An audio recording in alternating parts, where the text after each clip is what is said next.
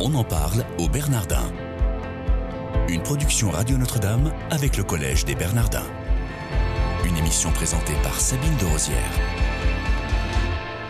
Bonjour à tous, soyez les bienvenus. Si vous nous rejoignez dans votre émission quotidienne, on en parle au Bernardin. J'ai le plaisir de recevoir aujourd'hui notre chère Christine Pellistrandi. Bonjour. Bonjour Sabine. Merci d'être avec nous. Vous êtes chroniqueuse infatigable qui nous fait découvrir le sens des mots. C'est du lundi au vendredi à 6h33, ensuite 14h26 et à 16h sur les ondes de Radio Notre-Dame. Et ici au Bernardin, vous êtes professeur à l'école cathédrale. Votre dernier ouvrage s'intitule Citation biblique expliquée, paru chez Erol en 2014.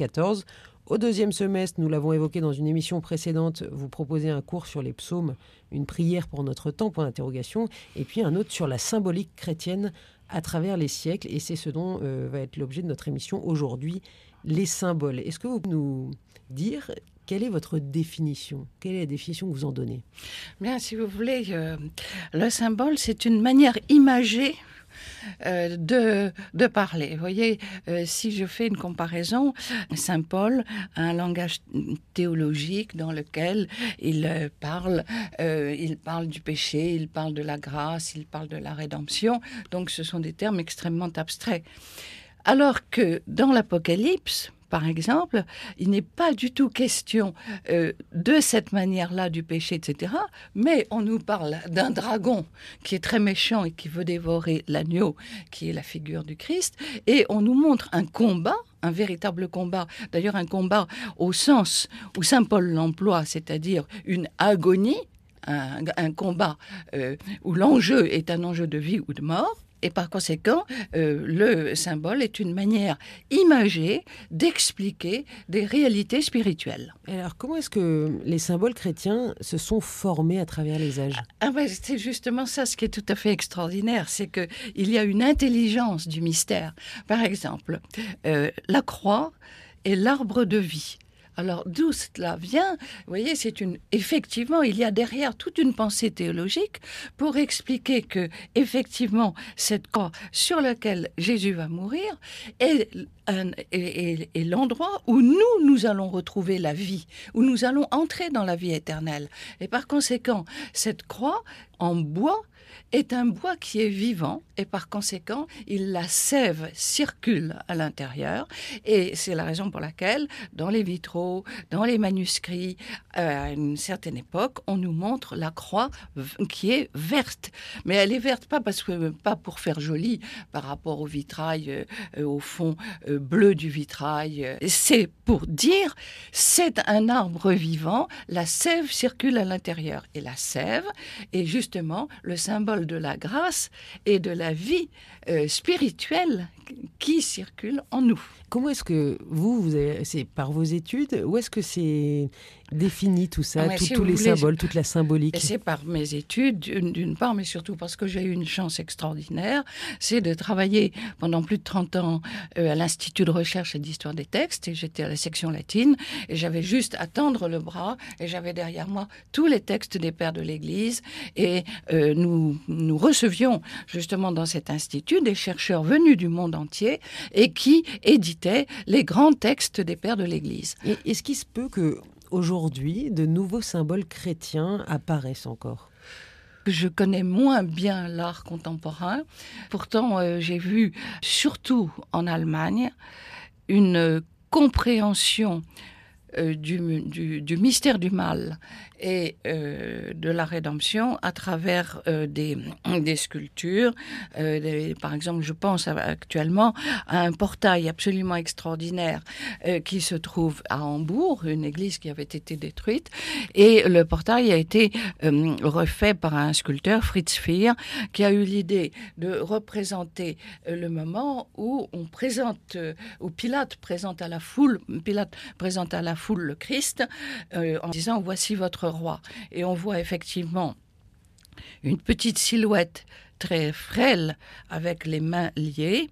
On voit euh, le procureur qui tend le bras en désignant à la vindicte publique cet accusé et on voit toute une foule et une foule immense avec le bras tendu pour dire euh, nous voulons sa mort. Mais en fait, ceux qui voient cela savent très bien ce que ça veut dire, parce que c'est une évocation, effectivement, des victimes innocentes, de, de tous ceux euh, qui sont morts euh, innocemment, euh, broyés par la force du nazisme. Ah oui, avec le bras tendu. voilà, c'est ça. oui, oui, tout à fait. Et c'est ça, c'est de faire, c'est ça ce qui est absolument passionnant, c'est de faire le rapport entre le texte de l'Évangile et de voir la manière dont il est compris à l'époque contemporaine. Et donc le symbole peut naître, en fait. Tout à fait, tout à fait. Mais à qu'il y ait des guides qui puissent un petit peu expliquer et, dire les choses. Et puis juste à côté, d'ailleurs, de, cette église, il y a une statue du pasteur Bonhoeffer. Est-ce que on a besoin, euh, Christine Pellistrandi, de la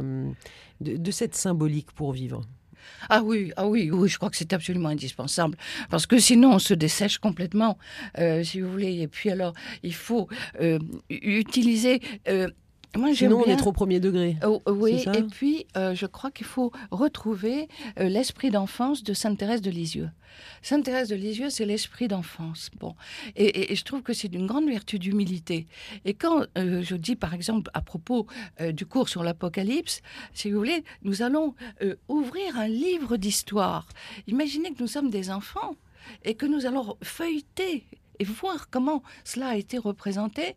Et à ce moment-là, on entre dans une autre perspective où, effectivement, l'éveil de nos sens, l'éveil de nos yeux, l'éveil de, tout ce que nous sommes avec notre corps peut nous aider à encore mieux comprendre et approfondir des questions qui sont difficiles. On en parle au Bernardin aujourd'hui avec Christine Pellistrandi, professeure à l'école cathédrale, qui donne un cours sur la symbolique chrétienne à travers les siècles.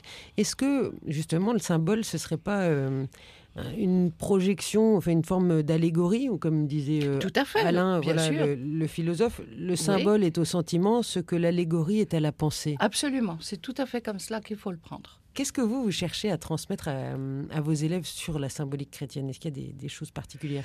Bah, Peut-être, si vous voulez, euh, partager un certain enthousiasme euh, pour, pour découvrir une culture que finalement on connaît peu. Par exemple, vous voyez, euh, au début du christianisme, on parle de la croix glorieuse.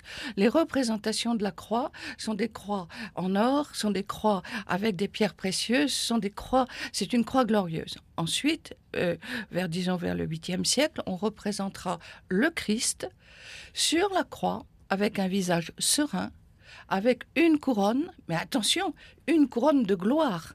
Et la couronne d'épines et le visage douloureux du Christ n'apparaîtront qu'au XIIIe siècle. Et d'ailleurs, c'est au XIVe siècle, par exemple, qu'on invente le chemin de croix.